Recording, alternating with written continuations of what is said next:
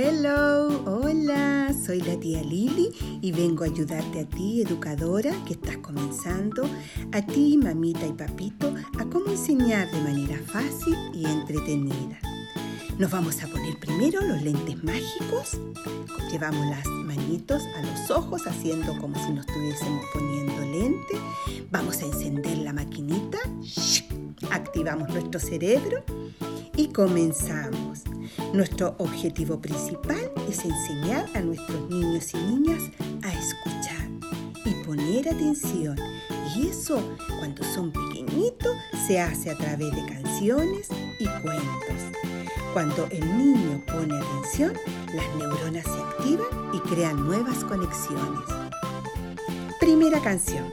Esta canción se titula Las Manitos. Antes de empezar a cantar esta canción, quiero darle un tips. Yo como educadora, todos los años, cuando llegaban los niños desde el primer día, les ponía en su manito derecha una lanita roja.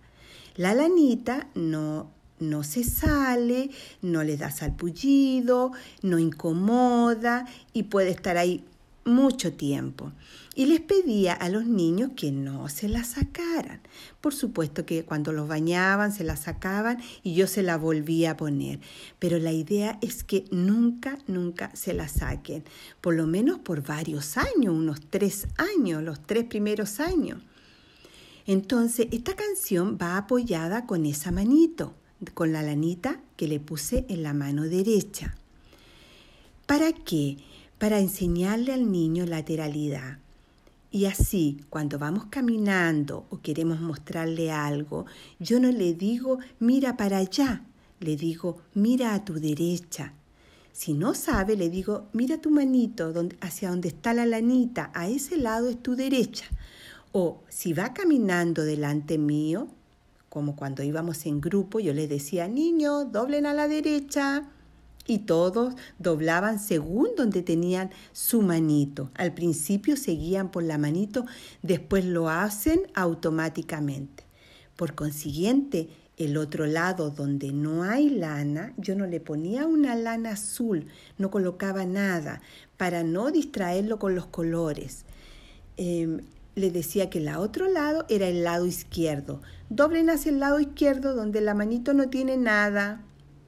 Y así eh, durante el año, hoy qué rápido aprendían, ya después lo hacían automáticamente. Yo, aún a mí me cuesta saber cuál es mi derecha y mi izquierda. Ellos no, a los 3, 4 años, ¡pum! Yo le digo, miren a la derecha, a la izquierda, a la derecha, a la izquierda, y lo hacen rapidísimo y solito. Y esta canción es para ayudarme a eso. Tienen que poner las dos manitos detrás en la espalda y empezamos a cantar. Saco la mano derecha, la hago bailar, la abro, la cierro y la vuelvo a guardar. Saco la mano izquierda, la hago bailar, la abro, la cierro y la vuelvo a guardar. Ustedes se imaginan que en ese momento hacemos los ademanes, abrimos la mano, cerramos la mano y la volvemos a esconder detrás. Saco la derecha y la izquierda y las hago bailar y mueven las dos manitos. Las abro, las cierro y las vuelvo a guardar. Las abro, las cierro y las vuelvo a guardar. Después tenemos que enseñar con esa misma canción que no solo tenemos la mano derecha, sino que tenemos la pierna derecha, la oreja derecha y todo lo que está nuestro lado derecho. Después le digo, saco la pierna derecha, la hago bailar y la muevo. La subo, la bajo y la vuelvo a guardar. La subo, la bajo y la vuelvo a guardar casi siempre estas canciones la canto sentada, así como indiecito en el suelo, entonces eso me da la posibilidad de subir y bajar la pierna. Después digo, me toco la oreja derecha y la hago bailar y me la agito. La abro, la cierro y me la tapo. y la vuelvo a guardar. La escondo. La abro, la cierro y la vuelvo a guardar. Lo mismo con la izquierda. Saco la pierna izquierda y la hago bailar. La subo, la bajo y la vuelvo a guardar. Me vuelvo a sentar como indio. La subo, la bajo y la vuelvo a guardar. Y lo mismo para la orejita.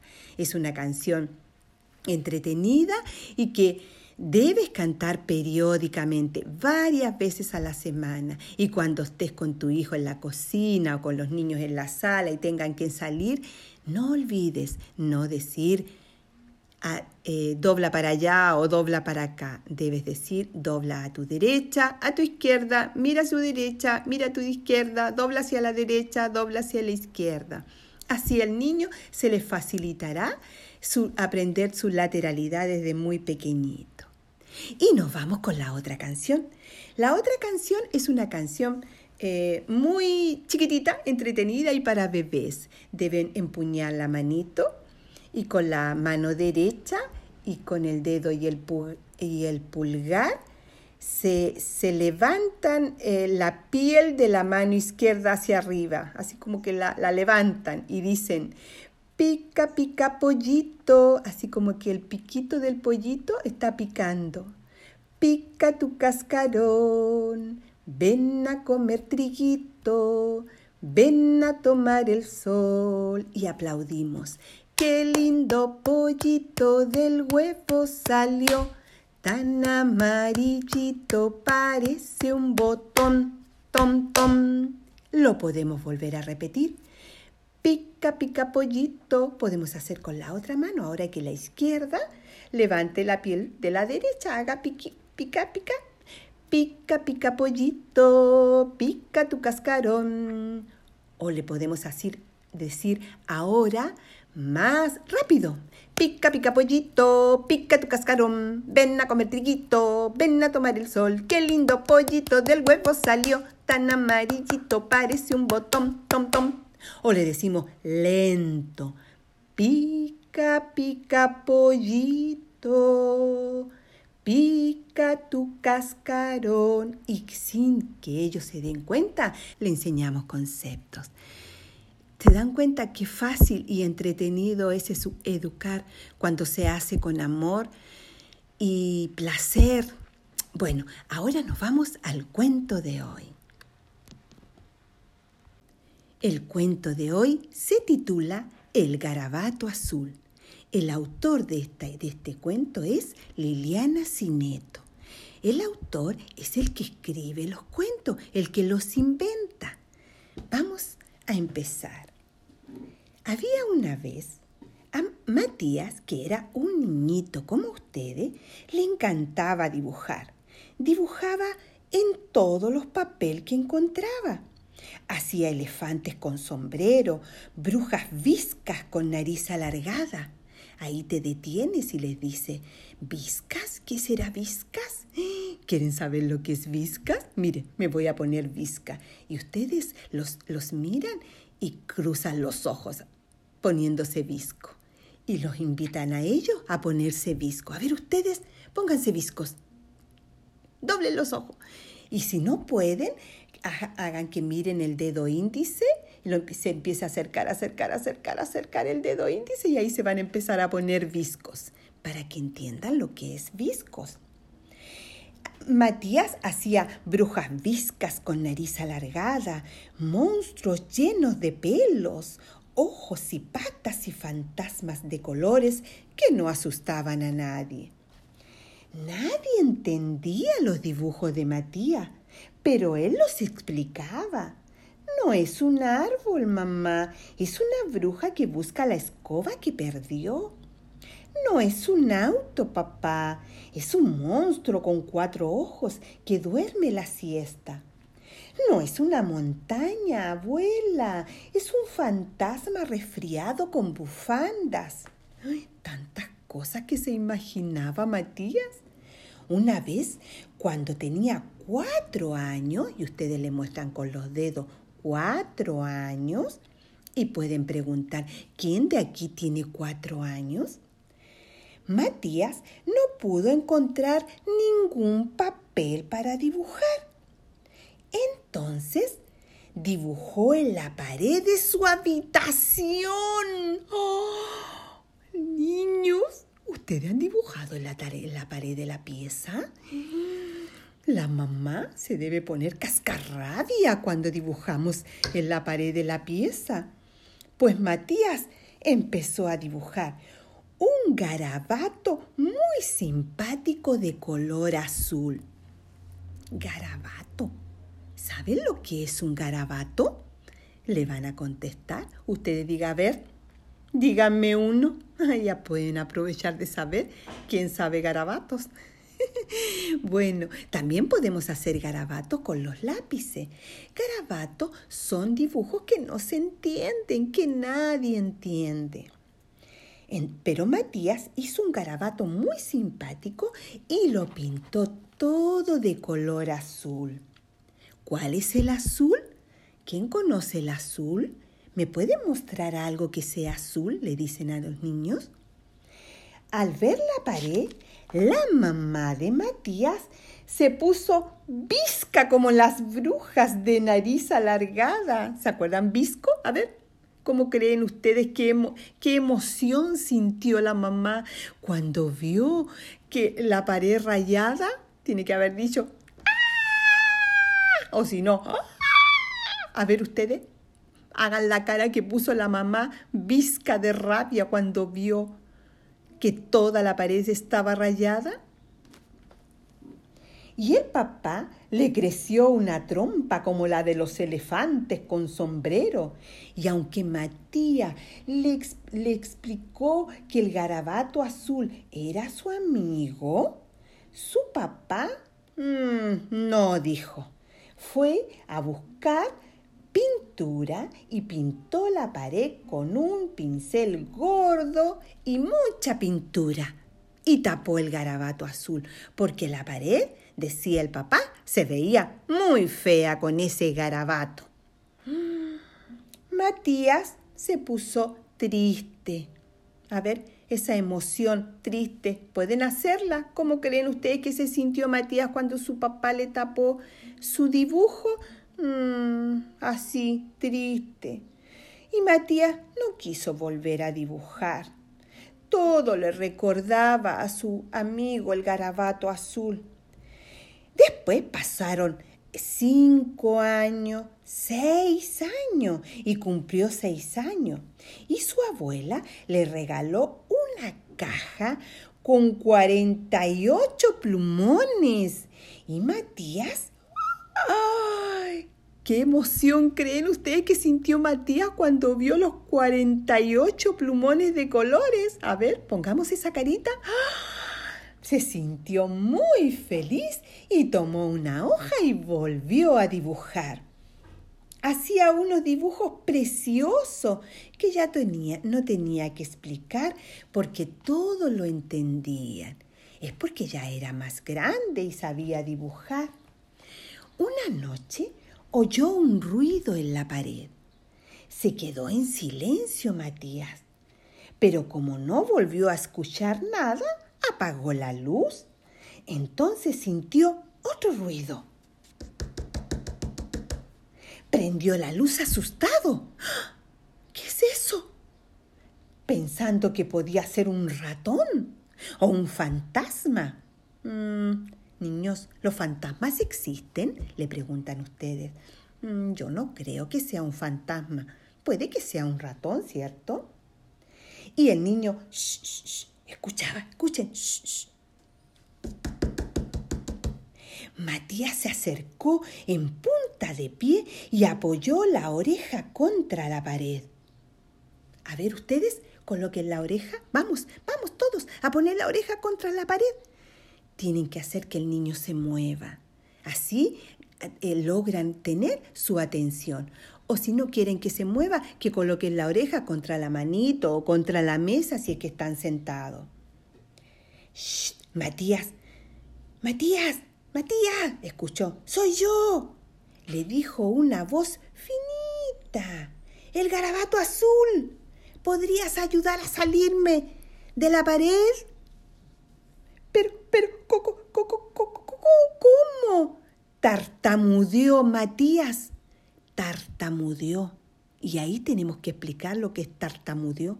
Niños, vamos a aprender a tartamudear como Matías. ¿Cómo? Pero eso es tartamudear, repetir las sílabas. Y pueden jugar un ratito con, con los niños a tartamudear. Y así vamos aumentando su vocabulario. Tartamudeó Matías. Ah, no sé, le contestó la voz finita. No sé cómo puedes ayudarme a salir. Matías pensó y pensó, y ahí podemos preguntarle a los niños, niño, ¿cómo podemos sacar al garabato azul detrás de la pared que el papá pintó? ¿Cómo lo hacemos, niño? Y esperemos que los niños nos contesten o imaginen cómo podrían hacerlo ellos. Entonces a Matías se le ocurrió una idea. Apoyó un papel sobre la pared y suavemente, para no lastimarlo, pasó el marcador azul por el lugar en el que unos años antes había dibujado al garabato. ¿Han hecho esa técnica, mamita? han traspasado un dibujo colocando con eh, la hoja y encima se empieza a rayar con lápiz grafito, podríamos hacerlo después de terminar el cuento con el niño o lo hacemos en ese momento, tenemos todo preparado para que el niño se sorprenda y vea cómo pudo salir el garabato azul de la pared. Cuando Matías le dibujó la boca, porque salió el garabato azul con, como una mancha, pero salió sin cara, ni ojos, ni nada. Así que Matías le dibujó la boca y ojos. El garabato suspiró. ¡Ay! Al fin estaba tan apretado allá adentro y tenía calor. Matías estaba sorprendido. Niños, a ver, hagamos la emoción de, sorprendido. ¡Ah! Allí, en la hoja, estaba el mismo garabato azul que él había dibujado en la pared y que su papá había tapado con pintura. Gracias, le dijo el garabato, que era muy educado. Daba las gracias. De nada, respondió Matías. ¿Qué hacías en la pared? le preguntó. Estaba esperándote para jugar, dijo el garabato, sacudiéndose una pelusa que tenía en la cabeza. Yo, yo no sabía, se disculpó Matías. Creía que te habías ido. Los dibujos no desaparecemos, lo interrumpió el garabato. Pero yo estaba atrapado en la pared y no podía salir. Ahora a jugar. Esa noche Matías dibujó hamacas que le hacían cosquillas a las nubes. Bueno, hamaca, tenemos que explicarle lo que es una hamaca. No podemos llegar y leer una palabra y seguir leyendo el cuento. Entonces, si estamos con nuestro hijo solo en la pieza, podemos llamar a papá y con una sábana uno toma de un lado y el otro toma del otro, hacemos una hamaca. Si estamos en el jardín después de terminar el cuento, podemos jugar a que se suben de a uno a la hamaca y lo, lo, lo, lo, mecimos así pedimos la ayuda a la técnico, una en un lado, otra en otro, y hacemos una hamaca. Tenemos que dar vida a las palabras para que el niño las aprenda y las interiorice. Y, eh, Matías, aparte de la hamaca, dibujó castillos con ogro, princesa, le pintó al garabato un sombrero amarillo, unos zapatos verdes y unos guantes rojos. Y juntos jugaron hasta que se quedaron dormidos. Cuando la mamá fue a despertarlo, encontró la habitación llena de dibujos. ¿Y esta mancha azul en la almohada? preguntó la mamá. No te preocupes, mami, es una mancha que sale, respondió Matías, y abrazó la almohada en la que dormía su garabato azul. Y colorín colorado, este cuento se ha acabado. Después de leer este cuento, tenemos miles de posibilidades de hacer con este cuento. Jugar a la hamaca, invitar al niño a dibujar o a pintar con témpera el garabato azul, a dibujar alrededor del garabato azul eh, eh, juegos en el parque, refalines, que esté de día, que esté de noche, cómo él se imagina el garabato azul. Junto con eso, enseñarle por qué no hay que rayar las paredes y cuando tenga la necesidad de hacerlo, que le diga a la mamá y la mamá compre un pliego o la educadora de papel de envolver y cubra la pared y que el niño se exprese libremente con pintura, con pinceles, con rodillo, ya que mientras más grande sea el formato en el que trabaje, más pronto va madurando la, parte motriz y la parte visual. No llevar a nuestros pequeñitos a, dibujar y a trazar en formatos pequeñitos, porque los frustra y no hay nada más hermoso que realizar algo y que te salga bien y lo disfrutes. Por eso que es importante respetar la edad de nuestros hijos o de nuestros alumnos y la madurez de ellos. Este cuento tú lo encuentras en, los cuentos eh, de Liliana Cineto, están en CD, los venden, son muy hermosos, tienen oh, eh, dibujos coloridos, se los puedes comprar y regalar para una Navidad al niño para cuando aprenda a leer. Les digo algo, cuando yo leía estos cuentos a mis niños, después dejaba estos cuentos en la biblioteca, se peleaban por ir a revisarlo y ellos daban vuelta la hoja e iban inventando palabras y hacían como que leían. Eso es em, eh, enamorar al niño desde muy pequeñito con la lectura. Ahora nos vamos a los tips de hoy. El primer tips eh, es de la neuroplasticidad del cerebro. La estimulación sistemática y regular hace que se formen redes neuronales en el cerebro. Por ejemplo, imaginen que las redes neuronales son como las ramas de un árbol, un palito, peladito. Si estimulamos a diario a nuestros niños a través de canciones, cuentos, palabras nuevas y las usamos periódicamente, a la rama le empiezan a salir unas ramitas chiquititas llamadas dendritas y empiezan a crecer si se sigue estimulando. Y al final logran formar redes neuronales que nos ayudan a recordar lo que aprendimos. Es por eso que es tan importante tener una actividad regular con los niños y niñas para establecer esas neuronas estables. Es decir, debemos repetir, repetir, repetir y repetir. Por eso que no debemos de dejar de contar cuentos, conversar con nuestros hijos, hablar, eh, cantar, cantar, repetir, repetir, repetir, para estimular las dendritas que crezcan y permanecen. Si nosotros dejamos de hacerlo, las dendritas desaparecen y el niño se olvida. ¿Han visto que el día sábado y domingo los niños no van al colegio después de la vacación y cuando regresan el día lunes eh, les cuesta volver a empezar, cuesta acordarse, es porque las dendritas fueron desapareciendo. ¿Qué no nos olvidamos? Por ejemplo, nosotros no nos olvidamos de sumar, porque lo hacemos todos los días.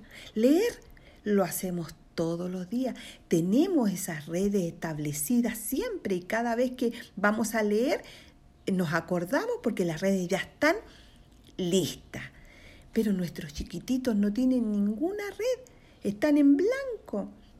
Imaginen lo nocivo que es colocarlo frente a un televisor. donde ahí no hay estimulación directa, que el niño viva, que sea tangible, donde el niño vea la expresión de la cara de la madre al manifestar emociones en un cuento, la alegría, la tristeza, la sorpresa, y que entienda que esas son las emociones. En, en, en un televisor no se aprecia nada de eso. Les voy a dar un ejemplo. Supongamos que están viendo un partido de fútbol en la televisión, ¿cierto? Estamos acostumbrados, nos muestran el, un arco, nos muestran el, el otro, nos vamos con los jugadores, se ven para allá, para acá, que van hacia la derecha y la izquierda. Pero vayan a un estadio y vivan eso. Es totalmente diferente la perspectiva del espacio de los jugadores, del tamaño, el sonido, el olor, es todo diferente. Entonces, un niño que pasa frente a un televisor, que la mamá prende la tele, lo deja sentado y se pone a hacer sus cosas para que se entretenga, el niño ¿qué va haciendo? Se va metiendo dentro de sí mismo y empieza a provocar eh, un tipo de autismo en él. A mí me llega tanto chiquitito donde no es capaz de escuchar, donde no, no tiene ninguna estimulación temprana, ninguna, porque ha sido puesto en el televisor o en el tablet desde que nació. El contacto debe ser físico, donde el niño toque un objeto grande, pesado, liviano, no que se lo muestre una pantalla.